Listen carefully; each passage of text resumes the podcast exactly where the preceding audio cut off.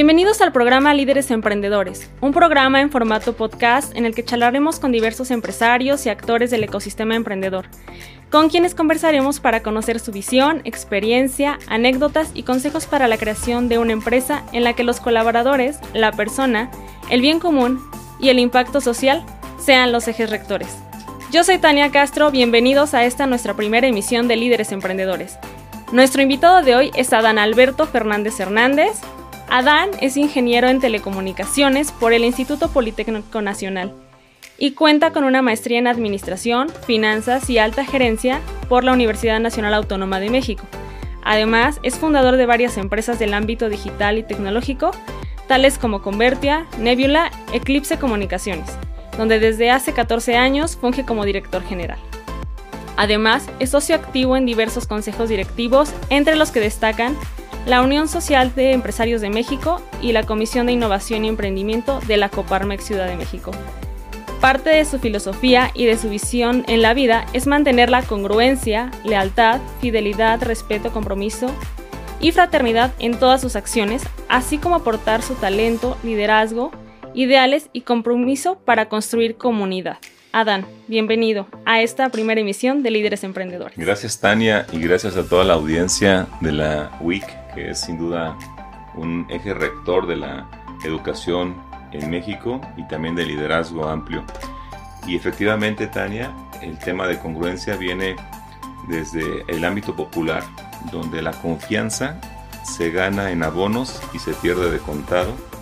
Y ese tema también es fundamental porque en México, de manera general, hay un tema de desconfianza, de desconfianza de ayudarte el uno al otro, de hacer comunidad, de tener fraternidad, de generar valores que permitan también un eje de, eh, emprendimiento, de innovación, como lo hacen en otras eh, localidades. Por ejemplo, a nivel político, que político, Israel tiene una comunidad juvenil tremendamente poderosa.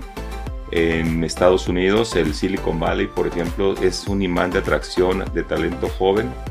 En Europa también hay hubs muy importantes en Portugal, en Alemania, en Inglaterra. Y en América Latina vino una coyuntura muy importante a partir de hace 10 años en lo que es Chile, Colombia, Argentina, eh, Nicaragua también está teniendo un, tema importante y México. Y teniendo esa esencia también, eh, la educación juega un papel muy importante porque ha cambiado la educación. Ahora tendremos que hacer un tema más eh, inclusivo, incluyente, y que permita el pensamiento paralelo, que, que permita también la aceptación de nuevas ideas, donde tenemos varias generaciones actuando de manera concurrente y donde el tema de experiencia junto con juventud se tiene que unir y tiene que ser un parteaguas a nivel mundial. Y tenemos un tema histórico en México. hemos tenido varios momentos a nivel eh, histórico donde vino la conquista, la revolución industrial, la cuestión, por ejemplo, de, la independencia de México, la soberanía nacional, y todo este tema también viene de la coyuntura global a nivel macroeconómico y geopolítico. Por esa razón, cuando comentas del tema de emprendimiento, eh, qué bueno que la WIC esté preocupada por ello y qué bueno que lo estén haciendo. Y lejos del tema de que tengas un currículum vitae a nivel profesional, es un tema de esencia y valor. Eh, si tú eh, llegaras a tener 500 años atrás en la historia, no existían doctorados, no existían maestrías, no existían licenciaturas, existía un tema de investigación muy natural que era la observación, que era introyectar lo que veían como un tema de esencia y vienen descubrimientos tremendamente fuertes que hoy son parte importante y que se mantienen vigentes. Entonces la primera invitación a todos los jóvenes es que vuelvan a ser el observador que tenemos de manera natural y que no nos cuesta nada. Que tengamos un espacio también de meditación y donde la propia palabra tiene un concepto muy poderoso, que es editar tu mente. Por eso dicen me edito. Y sobre ese punto importante también viene el tema de cómo esa edición de tu realidad la puedes contrastar con opiniones de otros. Y es importante que tú lo mantengas como un tema de un hábito, un nuevo hábito, que tu esquema de pensamientos y su estructura también eh, mental tenga una plasticidad, que es moverte a nuevas creencias, a nuevos valores, a nuevos entornos. Y para eso, pues, edifica mucho los viajes. Que tú puedas viajar, que te permitas ese regalo para ti, pues te da mucha apertura al tema de ver otras realidades, otras esencias. Y eso también permite que tengas un crecimiento como ser humano. Entonces, cuando hablas del tema de emprendimiento, eh, no solamente es la palabra con esa contextualización etimológica de volver a hacer una acción nueva con una ejecución, sino también co-crear. Y ese tema también viene vinculado con el hecho de tu edificar. Por ejemplo, si tú estás haciendo solamente juicios y juicios y más juicios, encontrarás de qué quejarte. Pero si encuentras un tema de edificar, descubrir cosas nuevas, te va a traer tanto como un imán tan fuerte que te va a encantar descubrir.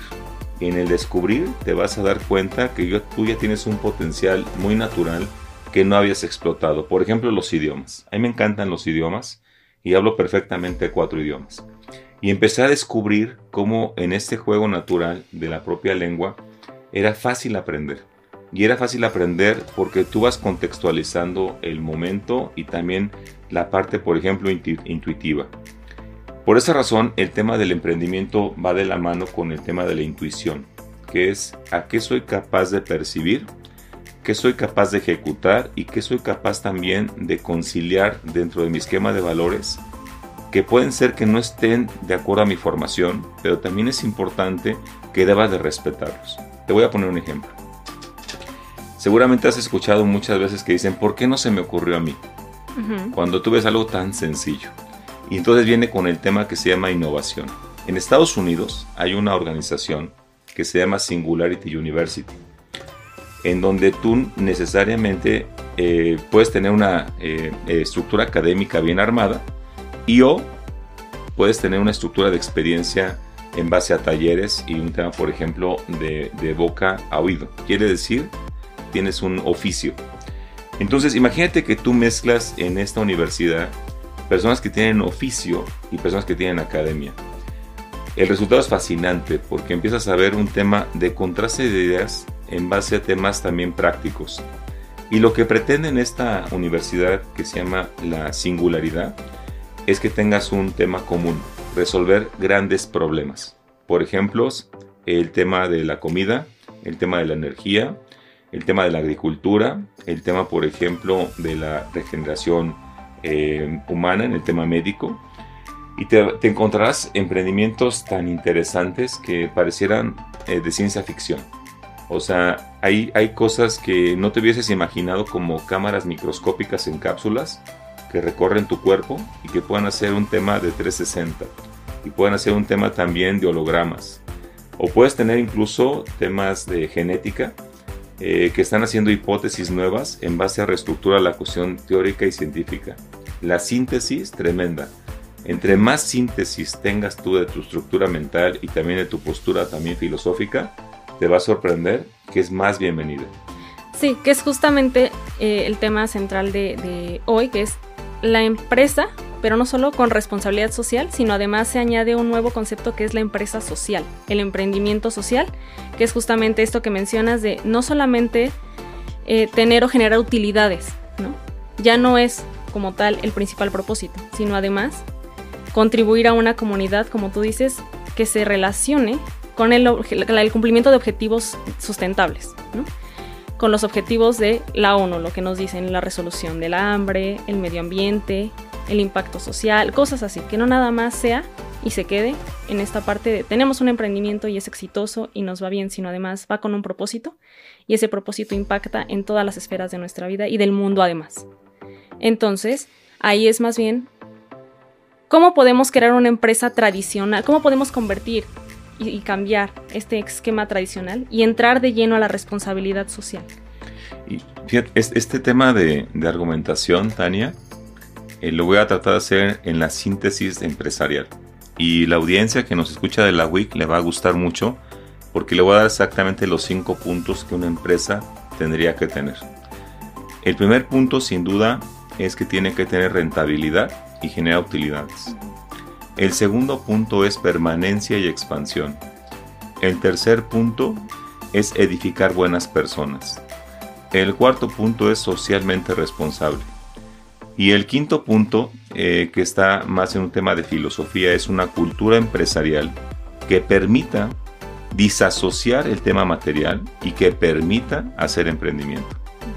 Entonces, con esos cinco puntos, eh, cuando tú conectas una empresa al tema social, no solamente es edificar que la persona con esa cultura y valores vaya y ejecute, sino que también fomente, que edifique para que puedan hacer después emprendimientos propiamente en el tema también del medio ambiente, de la cuestión social, de la cuestión, por ejemplo, política, tenemos que tener responsabilidad política, de la cuestión, por ejemplo, de las finanzas, tenemos que tener educación financiera.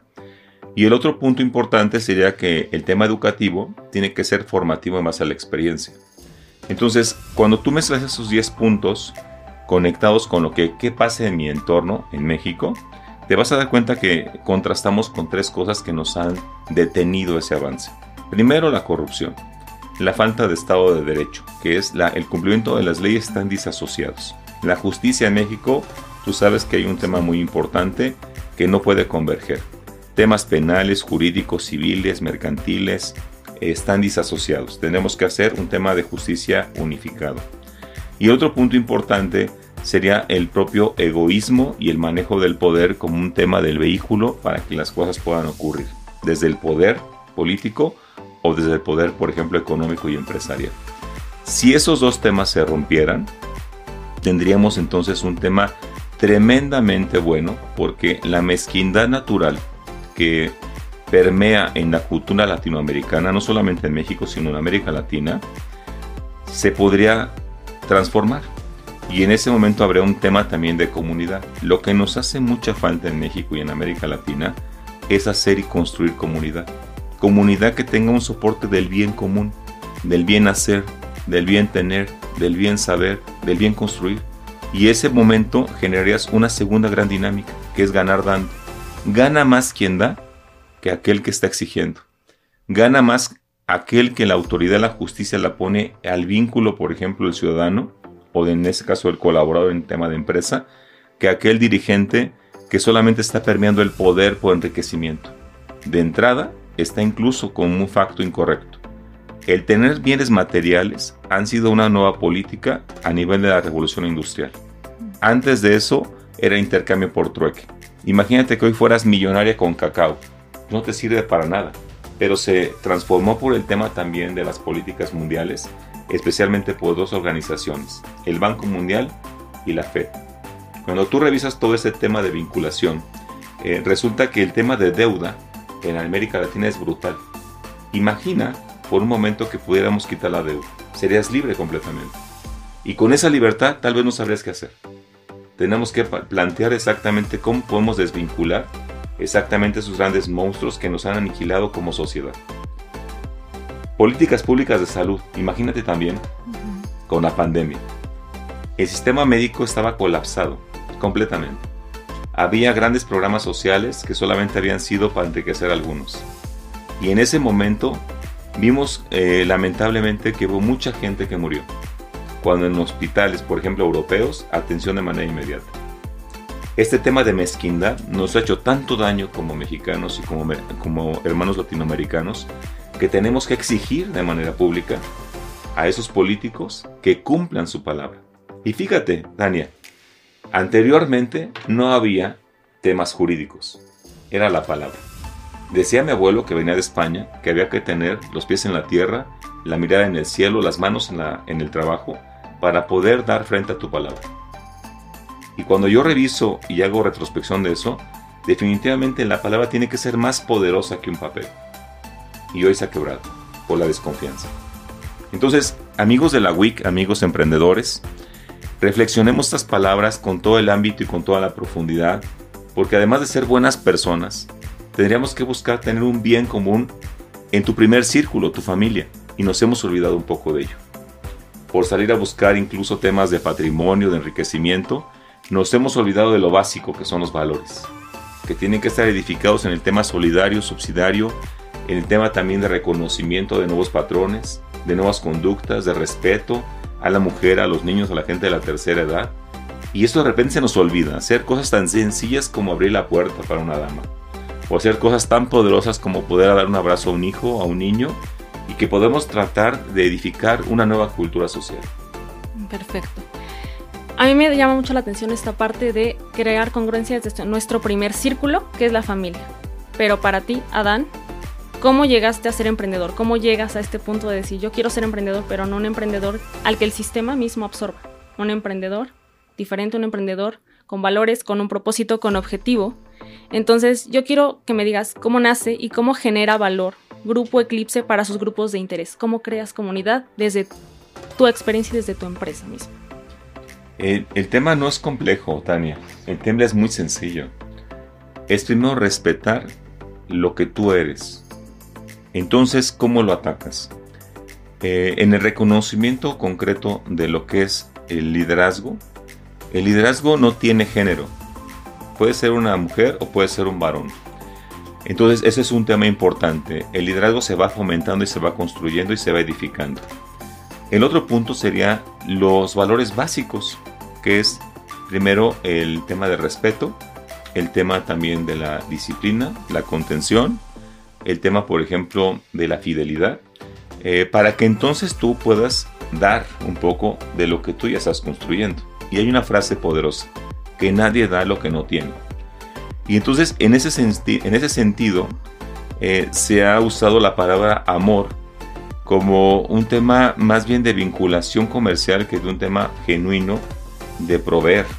Por ejemplo, en el tema filial, a tus hijos, a tu pareja, a tu persona, el amor tiene que ser lo más importante en tu vida. En el tema de la abundancia, eh, tendría que ser también un tema mental, porque lamentablemente nos han entrenado y educado al tema de la escasez. Inconscientemente estamos manejando escasez en todo. Escasez en la fraternidad, escasez en la amistad, escasez en el tema, por ejemplo, de la sabiduría, en la escasez, por ejemplo, financiera, etc. Entonces, primeramente vamos a romper esa escasez. Por eso cuando tú me comentas cómo hice para emprender, eh, quise poner en marcha dos temas muy sencillos. Si yo tengo capacidad de creación, la voy a poner en práctica para mi primer círculo, que eran los colaboradores que trabajan conmigo. El segundo para mi parte social, quiere decir, en el entorno y práctica que me dedico, que son las tecnologías, había muchos vicios. Temas de corrupción, temas de sobornos, temas, por ejemplo, de favoritismos, etc. Y dije, la única manera de construir valores que me prepare, que crea, que construya, que me porte eh, de la manera más correcta y que entregue el cumplimiento a mis acciones. Te voy a poner un ejemplo. Si tú vas a llegar a, a una hora específica y tú mismo no te comprometes y no te preparas, llegar después de la hora llegas tarde. Si llegas justificándote, llegas ya con un tema también incorrecto porque no tuviste la prevención de hacerlo. El otro punto es que se te vuelve práctica la mentira. Entonces es más, es más sencillo mentir una, dos o diez veces para justificar exactamente una falta de preparación. Y otro punto importante te van a ver como atípico, como raro. El hecho de que tú cumplas tu palabra, que no corrompas, que no sobornes, que trabajes con ahínco 14, 16 horas, eso es importante porque estás dando exactamente lo que es congruencia. La congruencia es lo que más vale. En 15 años que llevo como dirigente de empresa, no hay nadie que pueda llegar y que me pueda reclamar algo. Y uno de los temas, como un tema de mantra, es, si yo fallo y yo miento, ven y escúpeme la cara. Y quiere decir que si yo firmo un contrato con una empresa, aparte que jurídicamente tengo una obligación, moralmente tengo una obligación. Y ahí es donde se juntan las dos cosas, la parte moral, la parte jurídica y la parte filosófica. Con esto, Tania, le quiero decir a la comunidad de la WIC que permita que los valores más sencillos que incluso están hasta en la Biblia, que son 10, que te centres en el primero, que dice, trata al prójimo como a ti mismo, respétalo, respeto. El segundo punto importante de ese respeto es actúa en consecuencia. Y en ese momento tendrás una acción distinta. Ok, perfecto, muy bien muy interesante también esto que mencionas del rescate de lo más esencial, de lo que muchas, en general creo que la sociedad mexicana se ha olvidado del rescate de lo esencial. buscamos, como dices, el enriquecimiento muchas veces, el ser reconocidos por una gente que tal vez ni siquiera tiene el, valor moral de juzgarte, porque creo que nadie lo tiene. Entonces, a mí me parece indispensable, como tú dices, que sí, rescaten los jóvenes emprendedores los valores esenciales que tenemos y que dejen de fijarse, como te decía, en esta parte material. Finalmente, ¿qué retos y oportunidades se enfrentan los nuevos emprendedores? Está hermosa la pregunta, Tania, y a todos los chicos que nos escuchan en la wiki, y también a los profesores y a todo el equipo directivo, tenemos solamente un reto, iniciar. Iniciando, te generas una dinámica y es una energía tan hermosa porque te conectas a una comunidad de movimiento mundial.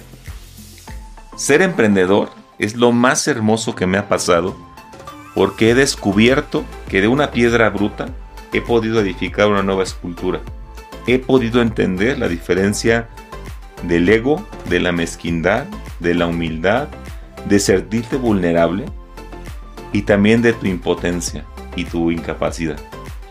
Y con ese juego de cosas que pueden pasar en tu mente y en tu corazón, se genera una nueva dinámica y una nueva energía que no puede ser más que vivencial. Quiere decir, no te la podré yo explicar en este podcast, pero te puedo decir que es tan fascinante que te puedes parar temprano, acostar noche, hacer ejercicio, eh, vamos, transmitir, edificar y de repente construir. Construir cosas que nunca te hubieses imaginado que estaban en tu mente y en tu conciencia, hacer la realidad increíble. Te voy a poner un ejemplo de algo que, ocurrió en un proyecto en la Sierra de Nayarit. Estábamos trabajando para una presa hidroeléctrica y tenemos que diseñar a nivel ingenieril un proceso de magnetismo y eléctrico.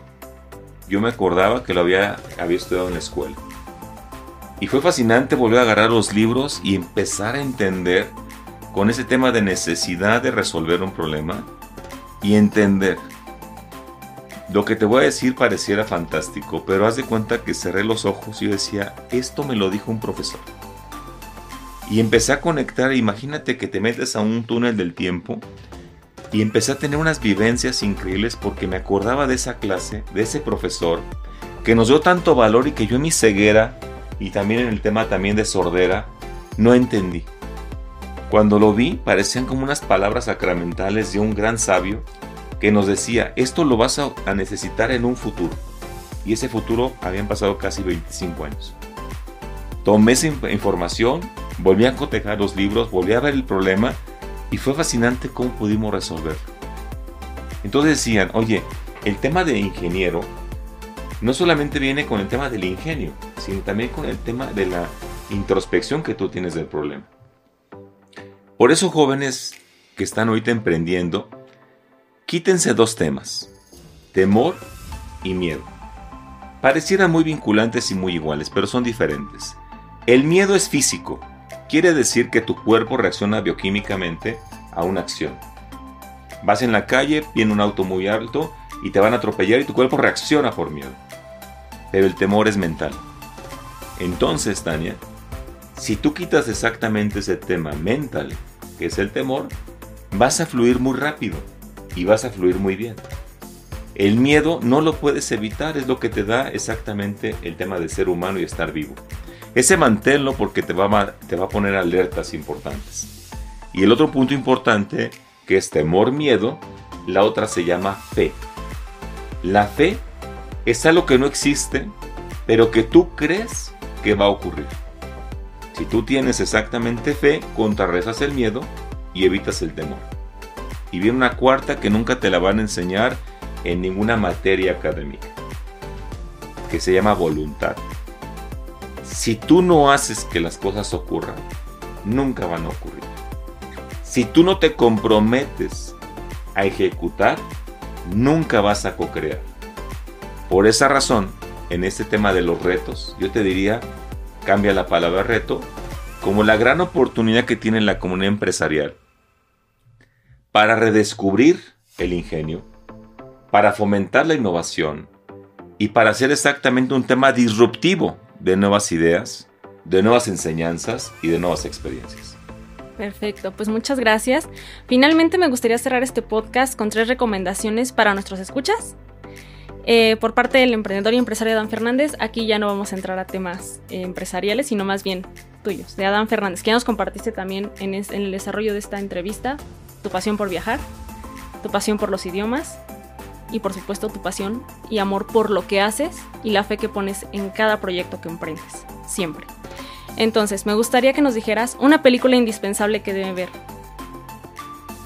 La película de Forrest Gump para mí ha sido de las mejores eh, series de motivación porque viene un tema incluyente. Cuando tú lo analizas en el profundo pareciera que este personaje autista o incluso tal vez de déficit de atención o tal vez alguien muy dotado en inteligencia se pone metas y las alcanza. Y las alcanza con tanta pasión que pareciera que fuera divertido. Entonces esta película no la pueden dejar de ver. Por favor, veanla. Muy bien. La segunda es un libro que deben leer, sea de motivación, sea para un emprendedor, uno que te haya marcado. El libro de 5 de la mañana es fascinante porque te permite romper la inercia y la dinámica. Te tienes que parar exactamente a las 5 de la mañana y dividir exactamente en tres bloques. El tema de agradecimiento, el tema de reto y meta y el tema de disciplina. Empecé a practicarlo hace muchos años y definitivamente hay un cambio importante, porque ahora también lo ves en tu propio deseo también como ser humano. Quiere decir, el mismo bloque para hacer ejercicio, el mismo bloque para atención a mi familia, el mismo bloque para mi empresa y el mismo bloque para mi tema responsable social, que es obviamente con México. Perfecto, muy bien. Habrá que leerlo, así que presten atención a esta buena recomendación de Adán Fernández. Y por supuesto, un lugar de México del mundo que debes visitar. Sea un lugar o sea una experiencia que dices, esta experiencia te cambia, esta experiencia te enseña. Eh, bueno, más allá del tema del lugar, es cómo tú vives la introspección. No importa en dónde estés parado, pero tienes que vincularte de todo lo que te da esta gran oportunidad de vida y este gran arquitecto del universo. O sea, si estuvieras en el mar y tuvieras la capacidad de meterte al mar y bucear, quitarte el lastre, quitarte el tanque y poder exactamente tener flotabilidad cero, experimentarías algo como estarías seguramente en la montaña, viendo exactamente el escenario fantástico, o aventarte de un paracaídas y ver exactamente todo lo que está a tu alrededor que no ves. Entonces un punto es respeto a la naturaleza, a las personas y ante todo a un arquitecto del universo, como tú lo puedas concebir. Perfecto, Pues muchas gracias por esta valiosa entrevista, por compartirnos todo lo que tú sabes acerca de este ecosistema, o más bien un poquito, ¿no? Porque fue nada más así una probadita de lo que nos diste, de lo que tú has experimentado a través de todos esos años de experiencia. Gracias por los consejos a los jóvenes de la WIC y a los emprendedores que nos escuchan. Y pues así llegamos al final de este espacio. Agradecemos a la Universidad eh, Intercontinental por las facilidades para la realización de este programa y los esperamos en el próximo de esta serie. Recuerden que pueden bajar la aplicación Listen to My Radio para escuchar este programa. También estará disponible en Week Streaming Media, en Spotify, en Anchor y en Apple Podcast. Muchas gracias, Adán, y nos vemos la próxima. Gracias, Tania, y un abrazo a todos los chicos de WIC, profesores y equipo también técnico, administrativo y directivo. Muchas gracias.